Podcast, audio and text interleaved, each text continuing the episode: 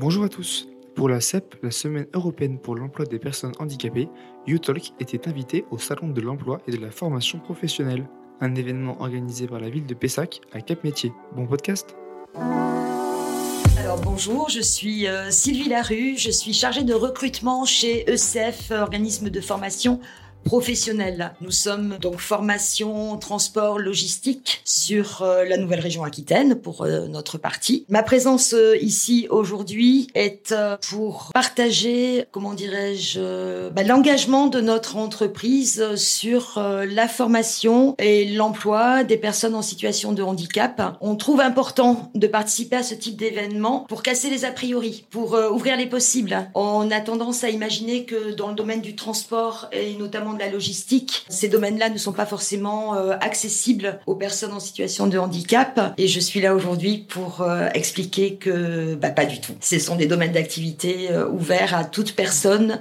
motivée pour ces métiers-là, puisqu'aujourd'hui on est en capacité de créer des postes aménagés pour toutes ces personnes que nous attendons sur notre centre à Mérignac. Et pourquoi vous, ça vous touche cette cause Alors, je pense que c'est ma sensibilité. À la base, euh, je suis conseillère en insertion professionnelle et j'ai une forte valeur sur euh, la mixité, l'égalité professionnelle et surtout l'inclusion, euh, la chance pour tous. On parle souvent du handicap dans un sens contraignant, mais pour vous, quelles sont les qualités que vous avez pu constater dans les personnes que vous avez accompagnées liées à leur handicap? Une euh, grande ouverture d'esprit, une grande curiosité, un engagement hors pair, un dynamisme du feu de Dieu, une implication euh, totale. À partir du moment où ces personnes euh, ont une chance, elles savent l'utiliser, l'optimiser, et c'est un réel partenariat qui se crée avec un enrichissement réciproque, tant pour la partie pédagogique, que ce soit les formateurs, mais aussi pour le groupe et pour euh, les professions en général qui euh, accueillent ces, ces, personnes